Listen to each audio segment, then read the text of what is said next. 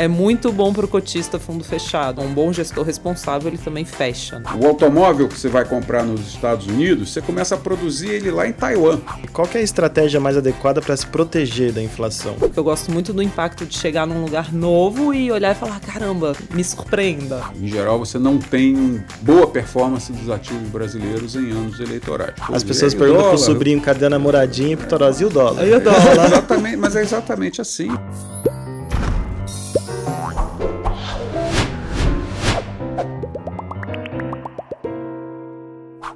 Olá, você está no Bilhões do Divã, aquele podcast em que a gente fala de dinheiro de uma forma humana, o que realmente bate aí, né, no seu bolso e não só sobre teorias, aqueles jargões do mercado, não. Aqui é uma coisa mais descontraída, mais leve.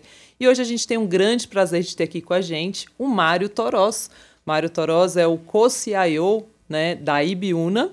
Ele é ex-diretor de política monetária do Banco Central, toca aí, junto com o Rodrigo Azevedo, esse fundo Multimercados da Ibiúna, do qual eu sou uma grande admiradora, né? Como analista, é um fundo muito consistente, com resultados muito interessantes há bastante tempo e que vem se destacando muito aí, inclusive nos últimos anos, até por entender de um tema que é o grande tema do momento, que são as políticas monetárias. Né? Então, tem muito tempo o fundo dando resultados excelentes, mas eles são grandes especialistas em política monetária, que é de onde vem o grande mistério que muita gente quer entender nesse momento. Né? Toró, só para completar, né, além de diretor de política monetária do BC entre 2007 e 2009, trabalhou no Santander antes disso, foi responsável pela tesouraria. Até ele pode explicar depois aqui para as pessoas o que afinal é tesouraria, que tanto explicam, né, tanto falam, o que, que ela faz. E também foi head de mercados emergentes do Banco Santander em Londres. Então aqui estamos com um baita prestígio de ter o Toros aqui hoje no nosso podcast. Tudo bem, Toros? Tudo bem, Luciana. É um grande prazer estar aqui com vocês da Spit e bater esse papo. Boa, muito obrigada. E do meu lado eu tenho aqui o Guilherme Rey, Guilherme que é CTO da Spit, ajuda a gente a trazer o tema, além de trazer tecnologia para a mesa, né, porque é sempre um tema muito importante, a trazer também um pouco do leigo para a mesa, né, porque senão, né, às vezes a gente entra aqui num, num economês e quem está em casa não está entendendo, né? É a tecla SAP, como disse o Toró. É a tecla SAP, perfeito, é isso. Bom, quero começar por um tema assim, a gente até abriu uma caixinha no Instagram antes para as pessoas mandarem perguntas e o tema de maior preocupação hoje das pessoas, sem dúvida, é a volta da inflação. E vocês têm falado muito sobre esse tema, né? É, a pergunta de um milhão de dólares, né? Afinal, essa inflação alta no mundo, no Brasil, ela é estrutural ou é algo realmente passageiro, vindo da questão de que a gente teve essa, toda essa desestruturação da cadeia produtiva no meio do Covid? É é, restrito ao curto prazo ou pode ser algo de longo prazo, Toros? Acho que é o meio termo, Luciano. Não é nem, uh, Luciana, não é nem uma coisa uh, nem a outra. Vamos, vamos tentar qualificar o que a gente está vendo quer dizer, no mundo para falar quem não acompanha. É, é, e de fato você mencionou isso, que a gente, vem, a gente vem comentando esse tema de inflação há muito tempo. Né? Se, se você seguir a gente lá no Instagram, na, nas redes sociais, Instagram, LinkedIn, vai ver os nossos comentários mensais, está lá. Todo mês a gente já há bastante tempo falando desse tema. Qual era a nossa visão? Qual é a nossa visão básica? É que, de fato, nós estamos tendo uma é, a, a aceleração da, da inflação no mundo, tá? não é só no Brasil, só para dar uma ideia para as pessoas, quer dizer, a inflação no Brasil está aí volta de 10%, quase 11% por ali. Mas nos Estados Unidos, tá, o mesmo índice de inflação, o equivalente ao índice de inflação que está 10 ou 11%, no Brasil, nos Estados Unidos está 6,5%. Na Europa, saiu hoje até um número, está 4,5%. A Europa sempre né, se caracterizou recentemente por uma inflação muito baixa. É, então, assim, e aí você pega em outros países, quer dizer, na Rússia está 8%, na Polônia está 7%, e tantos por cento. Ou seja, a inflação está muito alta em vários países. Essa é uma primeira constatação que a gente tem que uh, uh, ter em mente. Né? Uh, a questão é: isso é, como você pergunta aí, é estrutural, ou seja, é um negócio que o mundo vai de novo viver um período inflacionário por muito tempo, ou é um negócio passageiro? A visão da gente é que é, meio, é um meio termo. Tá? Uhum. É, ou seja, não é um problema estrutural, por exemplo, o mundo viveu na década de 70, início dos 80, um problema de inflação bastante sério. Né? Uh, nessa época, só para ter uma ideia, a taxa de juros dos Estados Unidos foi para 21%. Uau! É, então, quer dizer, foi um problema, dado os choques de petróleo, os diversos né, choques de petróleo que a gente teve naquela época, etc, etc. É, nós não estamos vivendo esse momento, tá? quer dizer, nós não estamos vivendo um momento que a gente vai virar uma inflação crônica pelos próximos anos, etc, etc. O que houve foi, de fato, como você falou, uma combinação de uma demanda muito forte, um deslocamento da demanda de serviços para bens por causa do Covid. Né? Uh, depois, uh, isso cria problemas de demanda, excesso de demanda em alguns setores e pressiona a inflação nesses setores. Os que têm menos demanda caem, mas como a gente, né, os, economistas falam, os preços são rígidos. E a gente é uma coisa que a gente sente natural. Preço subir é fácil, preço cair é difícil. Então, os que têm que subir sobem mais rápido, os que têm que cair caem mais devagar. A resultante disso é uma, é uma inflação é, a média de uma inflação mais alta. E é esse fenômeno que está acontecendo por o lado da demanda. Pelo lado da oferta, você está tendo exatamente uma desorganização pela questão da Covid das cadeias produtivas. Como você falou, o que é a cadeia produtiva? É, você começa a produzir um, um, o automóvel que você vai comprar nos Estados Unidos, você começa a produzir ele lá em Taiwan. Né? Uh, quando produz um chip, quando produz não sei o que, e você depende de alguma coisa, e se ao longo desse processo alguma coisa falha, né? E hoje as empresas são muito eficientes, os, os estoques que as empresas trabalham são muito baixos. Né? E é tudo, então você depende desse processo, dessa linha de produção funcionar muito azeitada.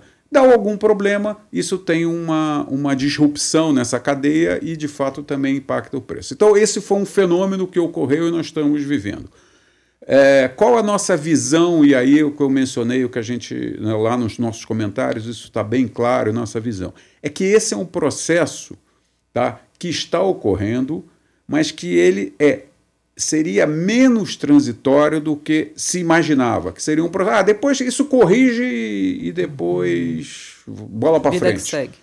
É, a gente acha que é mais. Esse é um processo mais difícil, quer dizer, tem um problema logístico até você organizar isso, e mais, você tem uma questão de persistência de inflacionária, que a gente chama, ou seja, que, que a gente aqui no Brasil, então, a gente conhece muito, que a gente até chama muito de inércia, né, de inflação e tal. Então, esse é um processo que leva algum tempo, ou seja, vai ficar para sempre? Não, mas vai levar tempo para corrigir no mundo, o que vai exigir é, uma ação dos bancos centrais, na nossa visão, mais forte tá, uh, do que inicialmente eles mesmos estavam dizendo, que dizer, olha, isso aqui é um negócio transitório, vai passar.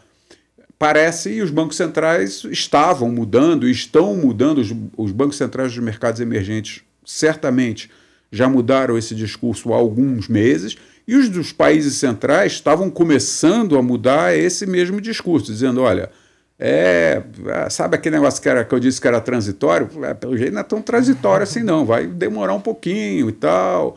Né? O Fed, que é o Banco Central americano, já uh, começou a deixar isso claro né? na, na, na última reunião dele começou a dizer, então nós estamos caminhando nesse, nesse mundo. Aí, quando, como nada é perfeito e tá, esse negócio está sempre sujeito a algum tipo de percalço, no meio disso vem uma nova variante. Uhum. E aí nós temos que analisar a partir daí. Mas, é, enfim, do ponto de vista da inflação, tá, a, a nossa visão, é, que eu acho que, e meio que é uma visão que está realmente se consolidando, é que é um processo é, transitório, mas mais longo do que inicialmente imaginado. Mas a nova variante apontaria para o contrário, né? Juro para baixo de novo, política monetária expansionista. Tem espaço para isso ainda?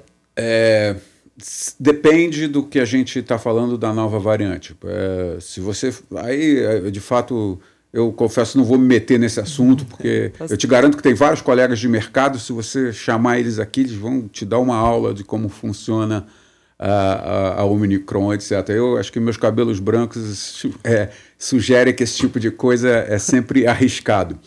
É, eu não vou. Não dá para saber, tá? Sim. O que a gente pode olhar é o passado, é olhar o que ocorreu uh, no passado. E se pegar, por exemplo, a questão da variante Delta, ela de fato trouxe uma nova onda, mas o impacto foi relativamente é, menor na economia. Né? Quer dizer, além disso, tem uma questão que hoje né, é, e que traz uma dúvida, e ontem o presidente do, do, do, do Federal Reserve, né, do Banco Central Americano, o Powell, falou, ele deixou claro assim, que há, na verdade, há de fato uh, queda da atividade econômica, se de fato você novamente tiver uma, uma aceleração, tiver uma, uma né, um lockdown, um início de lockdown, uh, a atividade cai e o impacto na inflação é incerto. Tá? Porque você pode ter novamente, em cima já de uma situação uh, grave, você pode ter novos problemas nas cadeias produtivas e pressionar e ter um impacto na inflação que é incerto. Então tem, tem várias dúvidas que a gente vai ter, o tempo vai deixando mais claro o cenário. Perfeito. É, agora vocês estão sendo muito rápidos em avaliar esses próximos passos dos bancos centrais, né? Assim, em outubro, por exemplo, vocês ganharam dinheiro com posição em alta de juro em países completamente diferentes entre si, Brasil, Estados Unidos, Polônia, África do Sul, Chile, né? E a gente olhando assim como, né? É, no fundo, no fundo, seja quem estiver lá, minha pergunta para você é: os banqueiros centrais são um pouco previsíveis? É, acho que. Bom, primeiro, é, aqui é um estudo mesmo, é gastar tempo, é ter gente analisando o que está acontecendo nesses países. O tipo de análise que a gente faz para vários países, né, não são todos, mas são muitos, é muito semelhante ao que a gente faz para o Brasil, né, aqui no dia a dia, o que está acontecendo, o que, que o cara do Banco Central falou, o que, que o político fez como é que está a política fiscal. Então a gente faz de fato uma análise e gasta um tempo de análise. A gente procura ver o que a gente chama das assimetrias, ou seja, quais os países que nos ciclos de política monetária estão mais atrasados ou mais adiantados no ciclo, e aí a gente procura ver onde tem oportunidade. Lu, até nesse assunto, assim, eu estava conversando com a Lu antes, sobre como a gente, leigo, fala né, sobre inflação, política monetária, esse tipo de coisa. Aí eu fiquei falando com a Lu, como que eu posso explicar, e eu queria sua ajuda nisso, o que é política monetária para minha filha? Porque eu acho que isso é um assunto. O pessoal fala muito política monetária expansionista, acho que é contracionista, uhum. não sei uhum. quais são os termos mas fala muito sobre como isso impacta a inflação. Na minha cabeça de leigo, a inflação vem porque imprimiu dinheiro, é isso, entendeu? Uhum. E é, eu acho que muita gente pensa muito assim, sabe? Então acho que é, é, legal. Quando eu era criança, eu até pensava assim, gente, por que, que não só imprime mais dinheiro? Né? É, exato. É, eu pensei muito é, sobre isso na minha exato. vida. Para tua filha, deixa ela brincar. Ficar fazendo esse assunto com ela, já preocupando ela com esse assunto. Então, Mas eu preciso me preparar para explicar para ela as coisas. Ou para minha mãe também, que também queria às vezes entender. Mãe tem o um problema problema, a mãe tem esse problema de que quando começa a render o quando começa a render lá o investimento menos de 1% lá, né? Uhum. Já começa a ligar e perguntar, mas não, não está rendendo nada, não, né? Eu tenho um amigo que fala, aperta o botão aí, Lu. quando a mãe tem é sempre essa questão. O que, que, que, que a gente pode tentar dizer para a política monetária? Né? Quer dizer, que que, como é que o mundo evoluiu tá?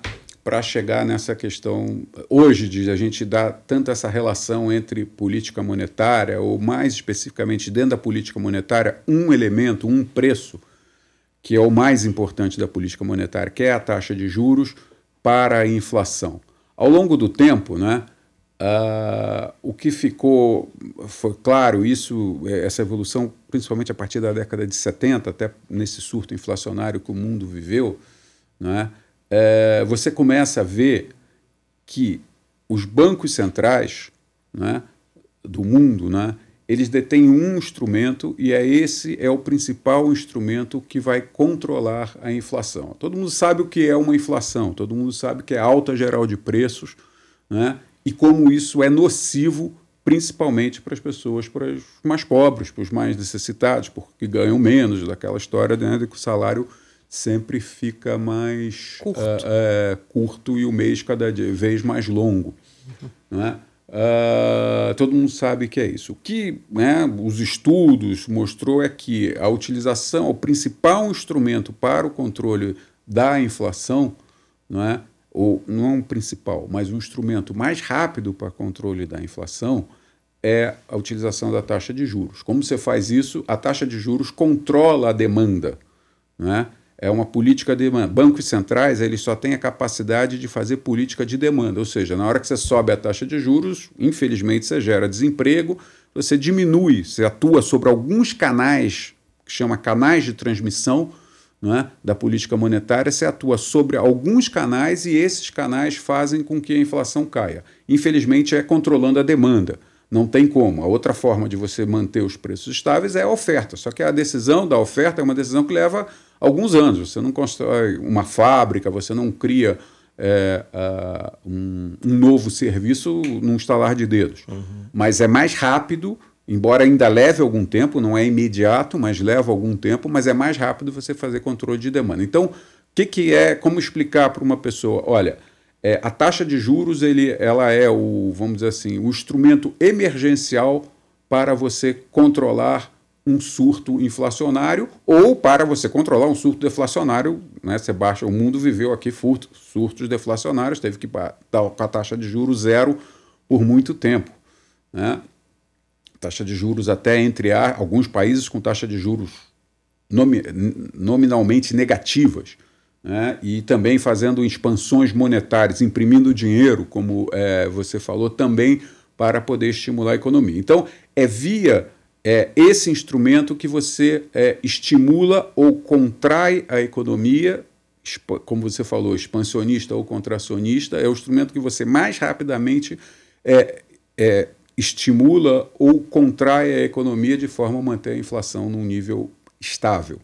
E é por isso que nesse momento o juro está subindo, né, para tentar controlar essa inflação. Né? No Brasil, inclusive, a gente já está vendo isso muito forte. Agora, como fazer esse equilíbrio? Porque a gente está vendo também todo mundo fazendo novas projeções de crescimento econômico, a economia ainda ali combalida, se recuperando. É, como fazer, usar o instrumento, controlar a inflação sem matar a atividade econômica, ou a gente tem que topar que realmente vai ter um, uma, um, um pouco de restrição de atividade? Aí a gente tem que separar o que está acontecendo no mundo do que está acontecendo no Brasil. Tá? É... O mundo está tá crescendo muito. Tá? Quer dizer, a volta, a velocidade da volta este ano em relação ao que ocorreu no ano passado tem sido bastante forte. E mais, há uma perspectiva da continuidade desse processo no ano que vem. Um pouco menos pouco menos não, menos do que se imaginava há um, há um par de meses atrás, mas ainda um crescimento forte. Então, o mundo de fato está crescendo forte. Todos os dados que você vem saindo de vários países, como eu disse, a gente segue vários países. Hoje, por exemplo, saiu um número uh, da República Tcheca de crescimento, saiu o dado de, ontem saiu o dado de desemprego do México. Todos os, os números estão muito positivos. Quer dizer, o mundo está crescendo e crescendo mais do que se imaginava. Uhum. Se imaginava que ia crescer mais até uns meses atrás, agora de fato arrefeceu um pouco. Né? Uh, antes dessa questão, obviamente, da, da variante nova. Uhum. Mas, é, então, assim, o mundo está tá de fato crescendo muito. Então, você está retomando muito fortemente esse crescimento. Então, é natural nesse processo de que todos os estímulos monetários que você deu é, no ano passado, lembrando, a gente baixou a taxa de juro para zero, os bancos centrais dos países, né, dos países grandes, dos países ricos, imprimiram dinheiro para caramba, etc, etc. O que eles estão fazendo é tirando esses estímulos adicionais que foram dados na pandemia, porque de fato economia, as economias estão voltando. Uhum. E em, voltando, você, você pode uh, começar a retirar os estímulos. Né? Uh, talvez esse, essa volta tenha esteja sendo tão rápida que eventualmente você tem que ser um pouquinho mais rápido nessa retirada de estímulos. E foi isso que aconteceu, eu estou falando aqui das economias centrais.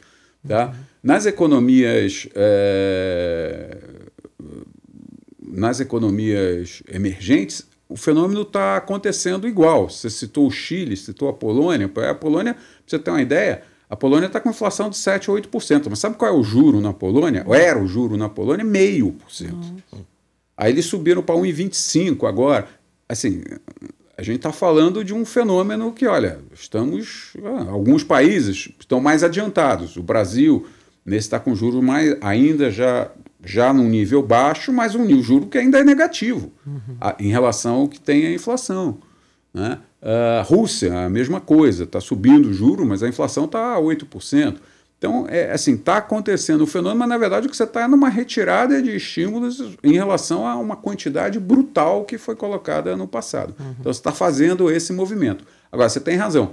numa pressão inflacionária e a demanda conseguindo sendo mais forte, é, em algum momento isso vai ter um impacto contracionista de fato na, na, nas economias. Uhum, tá. É, agora, voltando um pouquinho para a inflação, né? Eu lembro que antes de vir o Covid, né, a gente vinha falando muito assim, ah, a inflação no mundo tende a ser estruturalmente baixa. Aí tinha vários motivos, né? Como, por exemplo, tecnologia. A tecnologia está substituindo a mão de obra em várias questões, então isso traz menos pressão de salários, que poderia ocasionar inflação.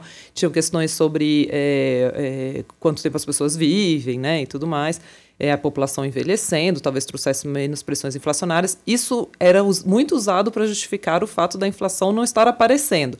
Agora a inflação apareceu, isso tudo ficou para trás ou estruturalmente, de fato, a inflação é baixa? De fato, é, respondendo, de fato, a estruturação é, a, a inflação é baixa. Esses elementos, né, basicamente esses três elementos, quer dizer, a questão da faixa etária, né, a população envelhecendo, das novas tecnologias, né, que, que, diminuem os custos de uma forma geral. Quando a população envelhece, diminui o consumo, aumenta a poupança. Então tem uma demanda uh, natural, uh, uma oferta natural de capital que faz, inclusive, que as taxas de juros sejam mais baixas.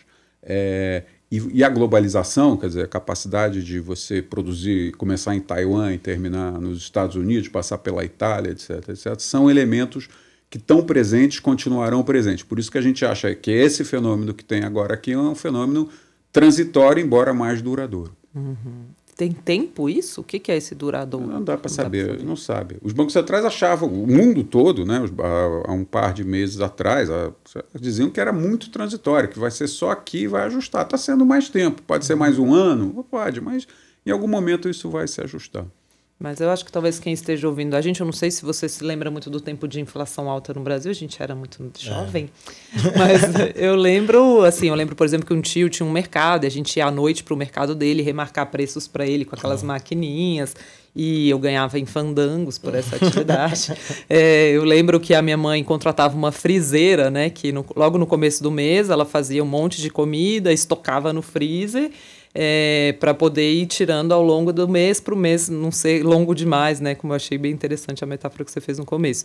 É, e, e, aí eu lembro dessa, mas assim, para mim não era uma coisa tão sofrida, mas quando eu converso com os meus pais, era bem impactante para eles, né? A inflação mesmo, uma hiperinflação.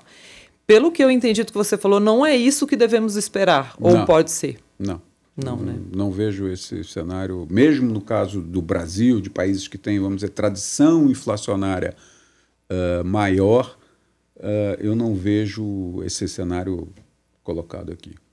Mas a é, grande preocupação eu... de vocês de inflação. Porque eu vejo hoje inflação na boca do mercado. Ontem eu visitei gestores, não tem um que não fala de inflação, né? Uma preocupação. A preocupação com a inflação hoje é o que ela pode trazer do ponto de vista de juro e volta de juro, e não da, do efeito das, na vida das pessoas estrutural.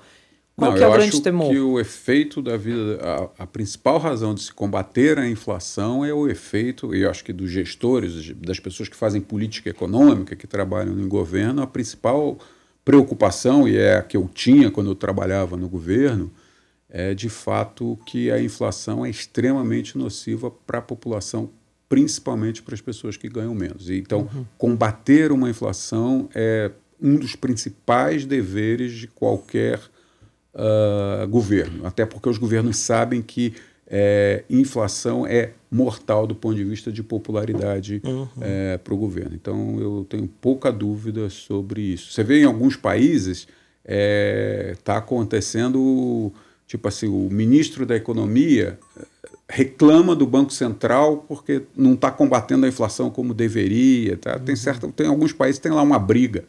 É, isso não é só do Brasil que tem, não, mas em vários países tem lá uma briga entre o ministro e o, e o cara, o, o, outro, o ministro que não é o da economia reclama do cara da economia que deixou a inflação subir, porque é uma preocupação política mesmo, é um tema né, de não só de política econômica, mas também do que a gente chama de economia política.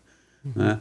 E, e, portanto, esse é um tema que está disseminado. Mas, mais uma vez, não vejo que isso seja um problema que o mundo vai enfrentar por muitos anos. Né? É, é um trabalho conjunto entre é, o executivo e o pessoal do Banco Central, assim, no caso? Por exemplo, como era ministro da Fazenda, com, quando você estava lá?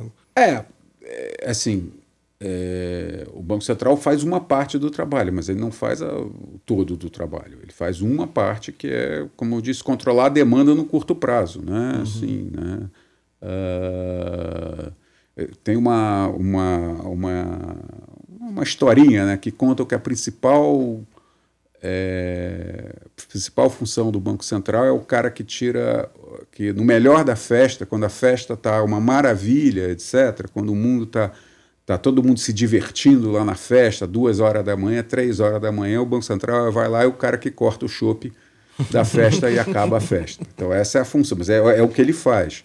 Agora, o Banco a, a, o, governo, né, o resto do governo, vamos dizer assim, a outra parte do governo, do Ministério da Economia, dos Ministérios da Fazenda e tal, tem um trabalho enorme, principalmente a partir da gestão da política que, o, que, que esses ministérios fazem, que é a política fiscal, que são os gastos, as receitas e os gastos públicos, né? É, de, de fato, ter impacto também sobre essa questão da inflação. É. Deve ser uma baita responsa, né, Toroso? Você que já participou das famosas reuniões do Copom, né, Comitê de Política Monetária do Banco Central, que tomam as decisões dos juros. Eu até me lembro, teve uma época que eu acompanhava em Brasília, a gente ficava embaixo do prédio, né, esperando sair a grande a notinha contando o que tinha decidido. Como que era o clima dessa reunião? O que que acontecia lá na prática? Tinha muito debate ou não? Todo mundo concordava? Vocês se sentiam pressionados naquele momento? O país inteiro esperando aquela notícia, né? Ó, é, assim, primeiro, é, eu acho que tem dois elementos importantes nessas reuniões, tá? Primeiro, assim, é, a gente está absolutamente, todo, todos os membros do Copom estão absolutamente cientes da responsabilidade que eles tinham, né? Uh, e do mandato que eles têm. Dito isso, e a partir desse conceito, tá?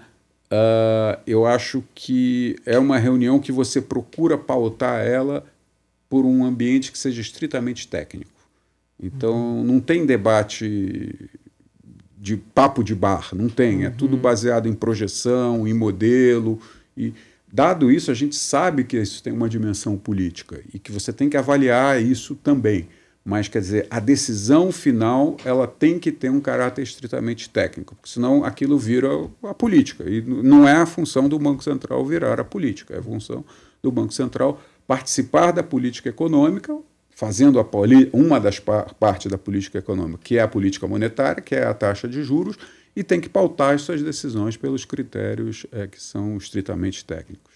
Qual foi o momento nesses, foram dois anos, né, 2007 a 2009, que mais te marcou como diretor? Quase três. Né? Quase três. Ele lembra perfeitamente, não diminui, porque foram quase três. 784. 784 dias que eu fui é. marcando na parede da minha casa. 20 e poucas, 23 a 24 reuniões do Copom. Nossa. É... Qual, como é que era? Qual foi o momento que mais te marcou? É, o que mais marcou, não, certamente foi a decisão de setembro de 2008. Setembro, a reunião acho que foi em outubro. Né? Setembro Você pegou a crise no meio Brothers, do seu é, Foi a quebra da Lehman Brothers né? e a decisão que nós tomamos na reunião seguinte, que agora não me lembro muito bem qual foi o mês, mas em outubro de 2008. Certamente foi a, talvez a decisão mais marcante, mais decisiva e o que eu digo que uma que nós atuamos de forma mais correta é, o Brasil momento, virou um pouco de modelo em política monetária uma, naquele, naquele momento. momento foi um, o Brasil foi um modelo de como gerir a crise. Então, e acho que ali foi, foi de fato um, um, momento que fica marcado. E como que foi aquela decisão? O que, que vocês decidiram e por que, que vocês acharam que era o certo? Porque estava o mundo em, em, pânico. O né? mundo estava em pânico. O é, que, que aconteceu? Naquele primeiro momento, tá? É, aí eu vou ter que entrar em algumas coisas um pouco técnicas, porque de fato foi uma decisão muito técnica. Uhum. É, o mundo já tinha, inclusive os países centrais tinham baixado muito a taxa de juros. O Brasil estava crescendo muito naquele ano. Tava, a economia, né, até aquele momento, estava crescendo. Depois, obviamente, aí setembro caiu e a, a, a, o crescimento foi muito mais baixo. Mas até ali, o Brasil estava crescendo brutalmente, 7, 8%, uma coisa assim. Muito forte, o Banco Central vinha subindo a taxa de juros. Né? Uh, o crédito, na época, crescia 35% num ano. Era um, um, crescimento, nós vimos apertando a taxa de juros, a inflação vinha, vinha pressionando. Né? O Brasil estava crescendo muito acima do que a gente chama do potencial, do que ele pode crescer no equilíbrio. Então, estava crescendo muito, a gente vinha apertando a política monetária e tem esse choque, né? É, que é semelhante ao que nós tivemos sexta-feira aqui no mercado, só que com alguns megatons em cima dele. Né?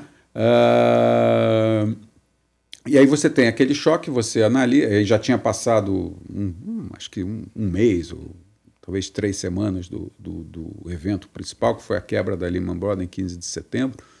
Uh, e, e aí a gente né, tem que tomar uma decisão. O mundo começa a baixar os juros, etc. E a gente toma a decisão de, naquele momento, não abaixar os juros, manter ele estável. O câmbio tinha desvalorizado muito no Brasil. Né? As commodities tinham caído, uma coisa compensava a outra, mas a gente tinha muita dúvida. Então, naquele momento, a gente deu uma mensagem que chama a mensagem Dove, que é uma mensagem muito uh, uh, dizendo que, olha, muito provavelmente nós vamos baixar o juro em algum momento, o que você faz com que a curva futura de juros, é, que chama né, a estrutura a termo da taxa de juros, depois você me explica o que é isso. Né? Que então, reflete a expectativa de juros futuros. Ah, é, e a gente fez ela cair, portanto, ela afrocha as condições financeiras já da economia, já permite com que a economia fique é, um pouco mais frouxa, mas no, a, a, de curto prazo nós mantemos, mantivemos a taxa de juros naquele momento. Que foi que é muito bom, né? E, e aí depois, com uma, muito mais clareza, nós podemos, é, podemos podemos, né? É, uhum. Acabamos baixando muito mais rápido a taxa de juro curta, exatamente porque você tinha uma boa, já uma curva já para baixo, uma curva invertida de taxa de juros, e aí nós baixamos muito mais rápido a taxa de juros de curto prazo. É, porque os juros, na verdade, são muito mais complexos do que só aquele juro que as pessoas veem lá, é o juro hoje, né? Quanto que o Copom decidiu que será o juro hoje. Na verdade, se forma um gráfico com pontos de juros futuros. Quanto vai ser o juro em 2021 para o mercado? Quanto vai ser o juro em 2025 para o mercado, né? E é uma curva e o mercado fala muito. Demorei muito para entender isso, confesso, porque eles falavam num jargão, mas o mercado fala muito sobre isso de como essa curva se comporta. E o Banco Central, com frequência, ele controla, na verdade, a expectativa do mercado sobre o juro futuro, né? E era uma pergunta que eu queria te fazer, Toros, porque é, realmente a decisão, a reunião é muito técnica, mas a gente tem muito essa sensação de que o Banco Central ser crível ou não faz muita diferença, né? Na verdade, aquilo ali, a forma de comunicar não é tão técnica assim, né? Exige um pouco de, de jogo de cintura, imagino? Não, exige, acho que a, a, a, forma é técnica, existe, na verdade, é o conhecimento do tipo de comunicação que você vai fazer para o impacto que isso vai ter no mercado. Isso você precisa ter uma certa experiência, e eu acho que as pessoas que estão no Banco Central, em geral, têm essa experiência, de você comunicar e dar uma mensagem né, que seja facilmente compreendida e tenha um impacto que você queira ter na curva de taxa de juros no mercado. Porque o que, que o Banco Central controla? Ele controla uma taxa de aquela taxa de juros Selic que você ouve falar, que é a taxa de juros de um dia, aqui no Brasil e no mundo todo. E, na verdade, é, o mercado é que determina como é a curva de juros de 10 anos, 5 anos. O Banco Central não consegue determinar isso, né? Dizer, ninguém consegue fazer isso, de um ano, de dois anos, de cinco anos, de 10 anos, de 30 anos. Então você tem que dar uma mensagem né, que seja suficientemente crível e entendível pelos agentes econômicos de uma forma geral, de tal forma que essa curva não fique louca, que ela tenha um movimento coordenado com a atuação que você tem na taxa de juros de um dia. Essa é uma função é, muito importante do Banco Central hoje em dia. Uhum. E, e, ah, desculpa, Lu, mas essa curva que, que vocês estão explicando, ela, ela é feita, que hoje tem uma curva falando de 5 anos para frente, 10 anos para frente. Mais? Até mais. E quando você olha para trás, acertam muito essa, essa curva? É, não, não, essa não é o objetivo da curva, não é acertar. Entendi. Tá? Assim como as pessoas às vezes falam muito do focus, que é o, uhum. onde se calcula a coisa. Não, os economistas erram muito a previsão de inflação. O objetivo do focus ele não é acertar a previsão de inflação. Quando hoje a pessoa diz qual é o objetivo da taxa de juros daqui a cinco anos, o objetivo não é acertar. O objetivo é o seguinte: dada as condições financeiras ou a leitura que os agentes econômicos fazem do mercado hoje, a minha expectativa para daqui a cinco anos é que a taxa de juros esteja neste ponto. Hum. Isso é que é o importante, ou seja, o impacto que a taxa de juros de cinco anos tem no dia de hoje. Entendi. Porque daqui a um ano, essa taxa de juros de cinco anos, na verdade, ela vai ser uma taxa de juros de quatro anos, mas o mundo pode ter mudado completamente, pode ter tido uma Covid no meio. E, portanto, essa taxa de, a, a, expectativa da taxa de juros de quatro anos, que era de cinco é, no passado, pode ser completamente diferente. E aí o impacto que você tem é exatamente no dia de hoje a perspectiva que você tem sobre o futuro. É essa quando você toma uma decisão de consumo ou uma decisão de investimento, aí qualquer agente econômico, você quer viajar, você uh, uh, vai fazer um investimento, construir uma fábrica, qualquer tipo de decisão, você olha para o futuro, você vê, pô, eu vou ter meu emprego daqui a seis meses, eu vou, acho que eu vou. Eu vou ter ou um empresário, vai ter demanda se eu dobrar a capacidade de produção do meu produto? Tem. Mas ele olha o quê? O futuro baseado no que está acontecendo hoje. Né? Então, a expectativa de futuro é que é o importante para você ter quando você tem uma taxa de juros. Não é uma questão de saber, pô, estou certo, estou errado não é não é um é instrumento só, né? Não é, é um não é para ser futurologia, eu, não, é para ser um instrumento de ação sobre o presente. Do, do presente, Perfeito. que é te dar a expectativa do futuro. É, eu estudei isso no meu mestrado até convenção da taxa de juros no Brasil, autorrealização. E é muito interessante até o Keynes fala do concurso de beleza, né? Na verdade, é, quando o que, que, é o concurso de beleza, que eu acho que ajuda muito a entender isso, né? Que são. É, o jornal publicava na época fotos de mulheres e você tinha né, uma coisa super atual, super funcionaria hoje, e tinha que falar quais que as pessoas achavam que iam ganhar. Então, quando você olhava para as fotos das mulheres no jornal, você não pensava quem você achava mais bonita, você pensava quem a maioria vai achar mais bonita. E isso tem a ver com autorrealização, porque o que todo mundo acha, que todo mundo vai achar mais bonito, Caramba. tende a ganhar. E o, o, mercado tem muito isso, né? De é, o, o, juro fica num patamar em que a maior parte das pessoas acha que ele vai ficar, mas não é necessariamente o juro que vai estar daqui a muitos anos, né? Uhum. E aí, assim, acho que da, o que é mais palpável para a pessoa física na ponta é o, quando você entra, por exemplo, no Tesouro Direto, tem lá títulos públicos com retornos diferentes para diferentes vencimentos. Você consegue comprar para 2050 aquele juro ali, né, esse juro futuro, é o juro esperado para o futuro, né? Então é muito mais do que cinco anos, são muitos anos para frente. E quando a gente uhum. conversa com gestores como a Ibiuna, por exemplo, eles estão vendo onde está errado, é, a, onde está distorcida essa curva, né? Acho que é mais ou menos Essa isso. é uma das coisas que você faz, exatamente. Uma das coisas, só uma. Eles fazem muito mais que isso. E vocês olham moedas também, que inclusive é super desafiador, né, Toros? É, é, moeda Moeda é bom para previsão. Assim. moeda, porque previsão, a moeda sempre você tem uma certeza. Eu tenho sempre uma certeza sobre as moedas. Que qualquer previsão que eu faça estará errada em seis meses. Então, é, é, a grande A Lu sempre fala né, da bola de cristal. Né? É, exato. E, e, e, deve chegar, né? Vocês devem chegar no Natal da família, as pessoas perguntarem, nem né, Toros, para onde vai o dólar? Nossa, tô, As pessoas perguntam dólar, pro sobrinho, cadê a namoradinha? E pro Toros, e o dólar? E o dólar? exatamente, mas é exatamente assim, tudo. Não, o que, você responde, Toros? Ensina pra gente. É, é engraçado. É, é, eu me lembro assim, eu me lembro que, que essa era uma pergunta, quando eu estava no Banco Central, né? que é mais engraçado isso, porque eu já tinha uma resposta, né? Obviamente estava no Banco Central, o cara perguntava, e aí, e o DOC? Adorava, então, para o Banco Central, então, todo mundo pergunta. E eu sempre dizia, não, olha, de fato ele pode cair, pode subir ou pode ficar igual. é, eu dizia a mesma coisa do, do Copom. O que, que vai, o Copom vai fazer na próxima reunião? Olha, nós estamos decidindo, mas entre deve subir, deve cair ou deve ficar igual. Uma das três coisas vai acontecer. E é exa exatamente isso que você fala. Hoje, eu posso até ser um pouco mais objetivo, mas não muda muito, não. É mais ou menos essa a resposta. Porque, de fato, o dólar, quer dizer, depende de várias coisas, né? de qual é o prazo que você tem, qual é o objetivo que você quer. É, é muito difícil você ter uma visão assim de taxa de câmbio.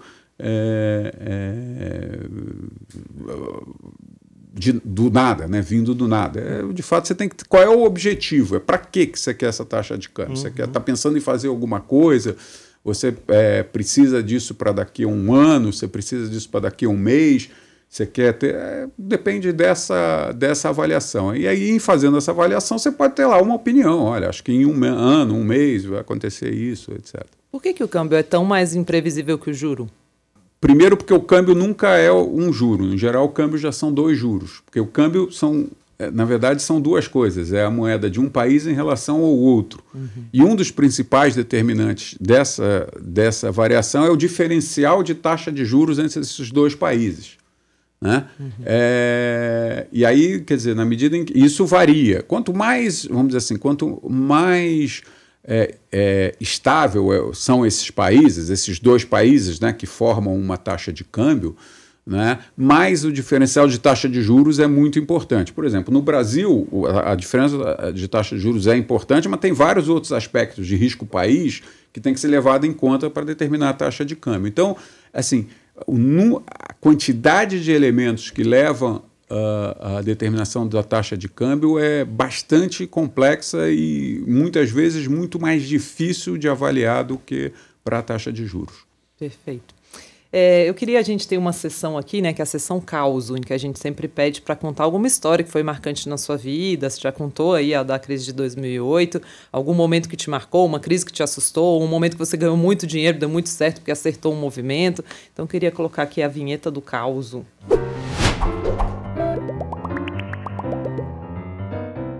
Toros, conta pra gente aí uma história que te marcou. Caiu alguma Caiu coisa ali. Ah, Tudo bem, Daniel, acontece. Conta pra gente uma história que te marcou. Nossa, no mercado, é... bom, no mercado tem umas. Eu mencionei essa, quer dizer, a crise de 2008. Um caso que me marcou, eu vou contar assim. Na verdade, esse, acho que eu, eu nunca contei assim, mas como eu mencionei esse negócio do, da taxa de juros subir, cair, ficar igual. Uma vez eu estava na época no Banco Central, eu estava numa reunião estava no FMI, numa reunião do FMI em Washington. E aí eu estava lá, um, tinham vários países, etc. E uma conversa aí veio né, uma pessoa, é, não vou falar o nome dessa pessoa, mas é, assim, um americano, um cara muito conhecido nos Estados Unidos, um economista é, muito importante, etc., que foi foi secretário dos Estados Unidos, do Tesouro Americano, etc. E aí, e aí ele foi lá fazer uma palestra e tal. Aí terminou a reunião, me apresentaram para ele, eu cumprimentei, tudo bem, etc, etc. Aí ele vira para mim e assim, de repente ele ah, ele, ele é conhecido por ser uma pessoa que é muito direto nas falas. Aí ele vira para mim e pergunta: Ah, não, é, eu sei, vocês têm reunião do Copom semana que vem, na outra semana, o que, é que vocês vão fazer? Ah. Aí eu respondi para ele: Olha, é, pode subir, pode cair ou pode ficar igual. Manteve a sua resposta. Cara, ah, ah, ele falou, ah, entendi, I got it. Mas vocês têm que manter todo um segredo em torno disso, né? Esse segredo é muito importante, né? Claro, não, não é nenhum. Até porque você não sabe, porque de fato é uma reunião técnica. Você uhum. olha os dados dois dias antes e né, você tem toda uma metodologia para tomar aquela decisão. Não é uma decisão, putz, acho que eu vou fazer isso não, você tem lá uma metodologia que, quando você está lá dentro, meio que você adota ela como sendo a metodologia, você cria lá um ritual de, até você ser capaz de tomar, achar que é capaz de tomar uma decisão daquela responsabilidade. E qualquer coisa que você fala causa movimentos no mercado, né? Isso é uma responsabilidade muito grande. É. Se você chegasse falando, não, eu estou pensando em subir, eu acho que tem que ser para cima, isso mexe com o mercado claro. imediatamente. É, né? É, eu estou pensando que eu jamais poderia fazer esse trabalho. a pessoa, e aí? Subiu. Agora desceu. Cuidado. Eu já Cuidado. Ia, eu ia ficar fazendo isso, eu nem ia é. aguentar. É, envolve todo um sigilo e tudo mais, né? Qual foi a crise Toros que mais te assustou? Ah, foi de 2008. Não, é. De fato, não tem. Isso não tem. Acho que, de fato, foi ali um grande desafio. Pra, foi um evento, e aí, mais uma vez, é aquela coisa é, que nem a gente fala, né? Do, quando você tem um acidente de avião. Um acidente de avião nunca é um evento, um erro, né? Um avião ele tem N, dificilmente você tem um acidente de avião por de um erro. Em geral, é uma sucessão de equívocos, em geral humanos e técnicos, que acabam é, determinando aquele acidente.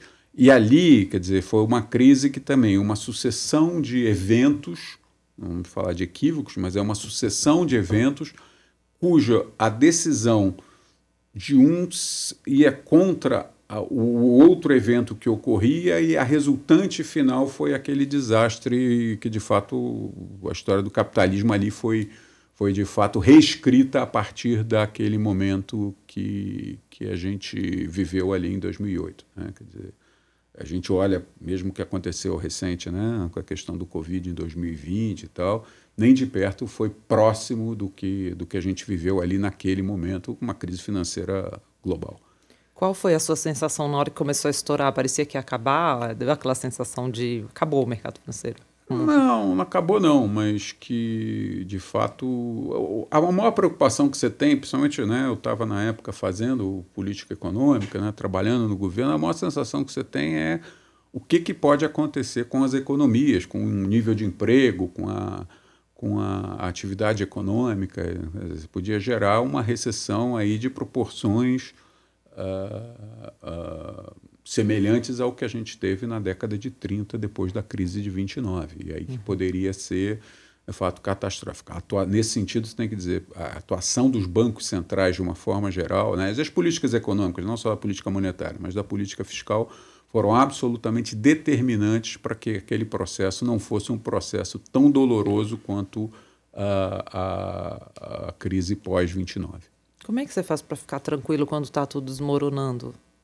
É, a gente concentra no trabalho. A gente, eu, assim, isso acontece todo dia. Eu também, né, depois de muitos anos de ver crises, o dia recentemente agora, né, na crise da Omicron, vamos dizer assim, da crise dessa nova variante, você tem que concentrar no que você está fazendo e ver onde tá, onde estão os seus riscos, onde estão os pontos vulneráveis e trabalhar. Uhum. Aqui eu já estou acostumado, já é parte da vida. ano que vem, inclusive, a gente tem eleição, né? Muita gente está preocupada com isso, né? Pela sua experiência, já passou por várias eleições aí, trabalhando como gestor também. É, qual que, o que esperar de um ano como esse?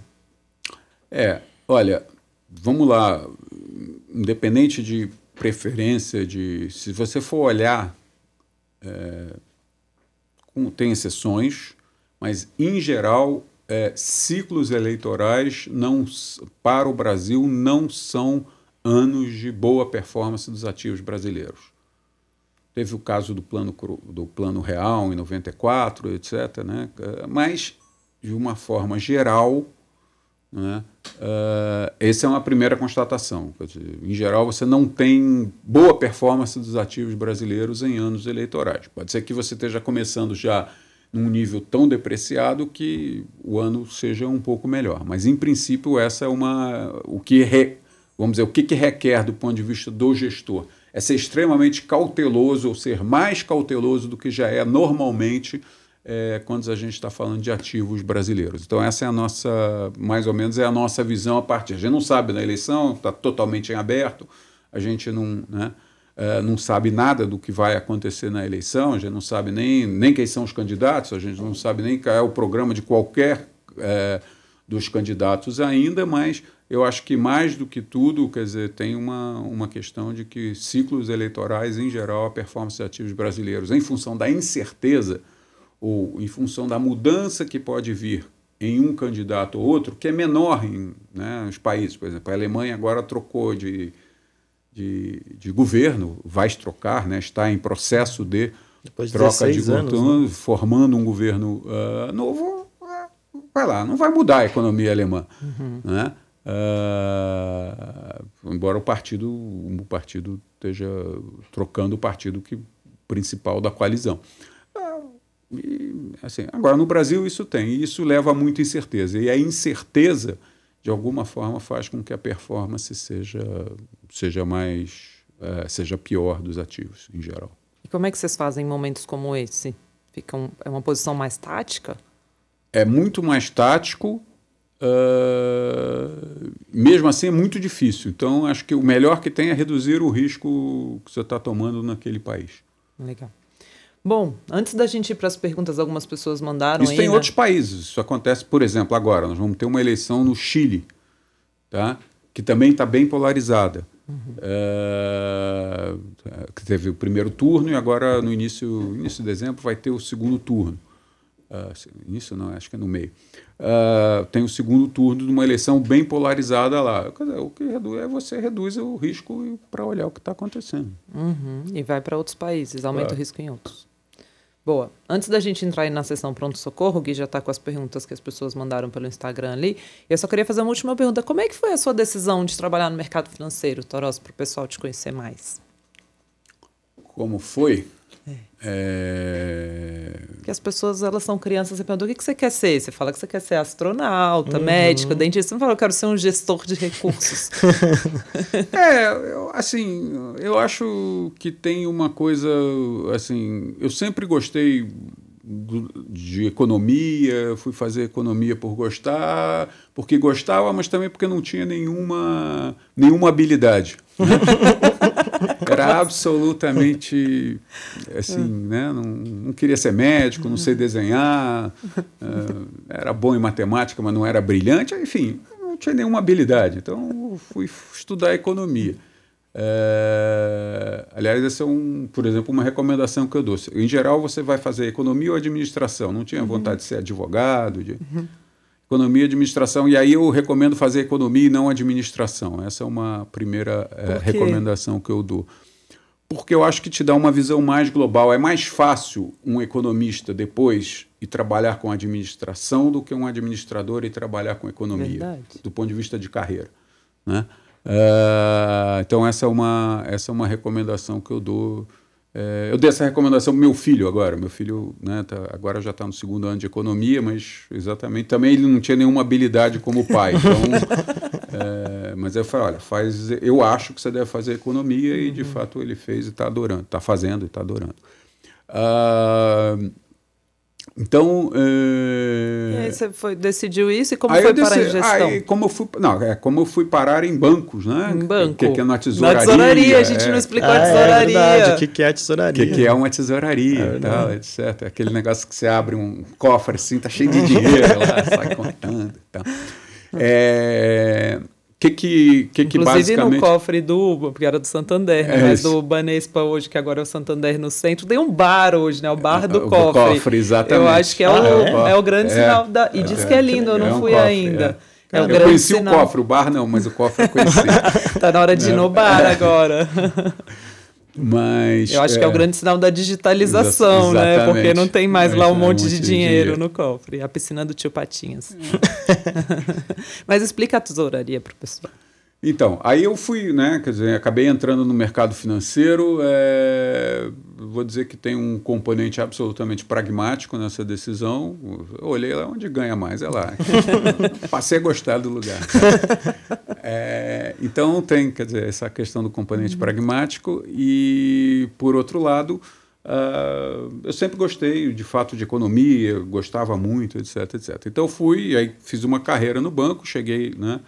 Lá a ser o tesoureiro do banco. É, na verdade, eu antes disso eu fui para Londres, trabalhei dois anos em Londres, também numa área de mercados.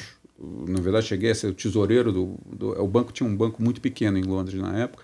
Aí depois, quando eu voltei para o Brasil, para ser o tesoureiro do Brasil, e o que, que basicamente faz uma tesouraria de um banco? Tá? Quer dizer, você faz a gestão do balanço do banco. Né? Uh, faz, tem algumas tarefas, né? Quer dizer, mas a, a primeira delas é fazer a gestão. O banco tem ativos e passivos. Ele dá crédito, compra títulos públicos nos seus ativos, né? e passivos. Ele capta os depósitos, ele tem lá um pequeno capital e ele capta depósitos, empréstimos, etc., e empresta para os ativos, para, para crédito, para o capital de giro, para as empresas, para comprar automóvel, etc., etc. A tesouraria ela é basicamente fazer essa gestão desse balanço, né? Quer dizer, casar ativos e passivos, de tal forma que você está emprestando dinheiro, sempre tem o dinheiro lá para você poder emprestar para o cara aqui. É, e mais, é, quando você tem que tomar o dinheiro emprestado no prazo que esse cara está tomando o empréstimo. Não adianta você tomar um empréstimo de um mês e emprestar o dinheiro por um ano. Não adianta você tomar um empréstimo em dólar e dar um empréstimo em real. Uhum para a pessoa. Você tomar um dinheiro para o banco em dólar para poder emprestar, e daí real. Um tem que ser na mesma moeda. Então você tem que casar moedas, prazos, enfim, tem uma série de coisas que, que faz um, um banco. Então essa é a, é a primeira tarefa da tesouraria. A segunda tarefa, né, que é aí aproxima muito mais da atividade que eu faço hoje de ser gestor, é que o banco toma posições próprias, proprietárias, que a gente chama, que se chama, ou seja, toma risco de mercado a partir dessas posições. Então eu falei, você toma o dinheiro, muitas vezes você toma o dinheiro curto e dá o dinheiro longo. Você toma, você, você toma riscos de mercado em função da atividade e tenta ganhar dinheiro a partir desses riscos. Então essas são as duas funções básicas que tem a tesouraria. E aí, quer dizer, a função de voltar, passar a ser um gestor é que é esta segunda parte, que é de fato a parte, vamos dizer assim, que eu mais gostava e que eu mais né, dedicava dentro do banco, etc. Ao sair do banco, eu decidi é, continuar nessa vida de sendo aí um gestor, que é a mesma coisa que a gente faz. A gente toma recurso do, de, de clientes, né, de, dos cotistas do fundo, né, e investimos esse dinheiro, tomamos riscos de mercado. É, um, feliz, um feliz investidor. um feliz cotista do IBIO na Rede STH, eu também sou. então, e aí a gente toma riscos de mercado né, em função do. Então, é uma atividade, em alguma medida, similar ao, à do banco. Uhum. Pedi para explicar porque tem bons ex-tesoureiros que são gestores hoje, né? Então, as pessoas acabam ouvindo muito falar de tesoureiros. Ô Lu, até antes de antes de cortar. né, até que você falou, né, que é o sinal da digitalização, essa coisa de não ter mais o cofre, agora ter o bar no cofre. Como que é, como você vê nesse tempo todo, como foi o impacto da tecnologia no avanço da tesouraria, da, da sua atuação toda? Ah, mudou ah, é, muito? Assim? É, mudou bastante, não é? é? É, sobretudo a questão principal é assim a parte quando eu entrei no mercado a parte de escrituração que a gente chama ou seja a chamada moeda escritural, isso já era muito, já existia naquela época. Quer dizer, a questão do, assim, desde a década de 70, principalmente no Brasil, por causa da hiperinflação, né, esse era um, foi um processo sempre muito avançado. Então você tinha, de fato, uh, uh, algumas, algumas coisas já muito, muito modernas naquela época. Mas do ponto de vista de disseminação da informação, né, de como a informação flui no mundo, a diferença é brutal. Eu me lembro, eu morei em Londres, trabalhando né, pelo banco em 97, 98, né, e, e assim, quando eu fiz a mudança, assim, do ponto de, apesar da gente já ter Reuters aqui, já ter o Bloomberg, já ter essas informações, quando eu fiz a mudança, assim, capacidade de informação que se obtém estando num centro era um negócio assim, para mim foi uma. Assim, eu, eu, eu, na época brincava e dizia que, olha, aqui eu estando um dia aqui é tá um mês é, trabalhando em São Paulo. É uma, é uma diferença brutal sobre a capacidade de informação. Acho que isso hoje é muito menor. Né? Eu tenho lá, então, enfim, eu tenho lá meninos, né, economistas, gente bem formada, mas o cara segue a Polônia. Tudo bem que ele não fala polonês, então tem que né, meter um, um, translator lá, tabajara e tal. mas, é, é, assim, hoje a capacidade de você fazer isso é muito maior diminuiu muito essa, essa, esse gap que existia uhum. do ponto de vista de disseminação de informação. É, hoje é, a informação corre de forma muito mais uniforme no mundo todo. Bem legal. Vamos para o socorro? Vamos. A Lu sempre coloca né, uma caixinha de perguntas um, um, dois dias antes da, da gente vir gravar e a gente seleciona algumas para fazer a pergunta para vocês. Né? Então, o Vicente perguntou: o mercado está errando para cima o IPCA de 22 agora, depois de ter errado tanto para baixo? Não, é, é, mais uma vez, é, esse negócio de errou ou não errou, as pessoas adoram ver isso. É, isso não é relevante. Tá? É, o mercado errou muito, as pessoas adoram, é quase como uma vingança. errou e tal. Isso não Eu até perguntei por mais isso, uma porque vez, é uma visão que todo mundo tem. E não é exatamente isso. O importante é qual a visão que você tem hoje sobre o futuro. Né? E essa visão ela é dinâmica, ela vai mudando e vai se ajustando de acordo com que as circunstâncias ajustam. Assim, o erro do mercado sobre a inflação esse ano foi enorme, não só do mercado brasileiro, mas do Fed, do mercado americano, porque a dinâmica mudou. A, a, lógica, ninguém esperava que você tivesse essa quantidade de choques de demanda e de oferta que você teve, que a, fizesse com que a dinâmica inflacionária fosse, é, fosse. Então, o que eu estou dizendo assim, o mercado coloca é, é, hoje uma previsão de inflação para 2022 de torno de 5%, né, por aí. É, minha visão, tá, é, baseado nisso, e qual é, qual é a dinâmica que eu vejo para o próximo mês, para os próximos dois meses, sobre qual seria a previsão de inflação para 2022, que é o importante.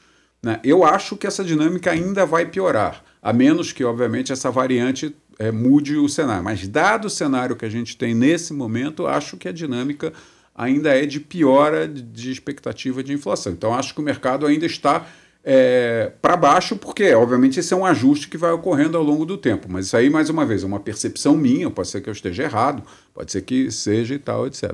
Ah, acho que não, acho que, assim, a persistência inflacionária que você tem no Brasil, ela é muito maior, a inércia, né, que você tem, ela é muito maior do que praticamente todos os países do mundo, né, com exceções, né, Venezuelas, Argentinas, etc. É, e dado esse cenário, eu acho que, que a gente ainda vai ter uma perspectiva, uma expectativa de inflação para 2022 subindo. Ah, que... ah, desculpa, Lu. Não, pode falar, não, depois eu emendo a pergunta. Não, só ia perguntar por que essa inércia inflacionária é tão alta no Brasil. Porque você ainda tem mecanismos de indexação formal e informal que remanesceram da, da época da, da hiperinflação. hiperinflação. Né? Assim, você pensa assim, é, o, a energia no Brasil, o preço de energia está associado ao preço do IGPM, uhum. que por sua vez está associado ao preço do minério de ferro. Sabe assim, são mecanismos que, para você se livrar deles, é, podia ter feito mais podia, mas aqui é, é um processo que leva muito tempo. Uhum. Eu recebi hoje o e-mail do meu aluguel falando que será reajustado pelo IGPM. Falei, nossa, só que complicado, não. né? Só que não.